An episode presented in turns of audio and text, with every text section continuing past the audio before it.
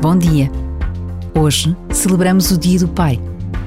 Um dia de festa e de alegria em que todos somos convidados a recordar, amar e mimar os nossos pais e os pais dos nossos pais.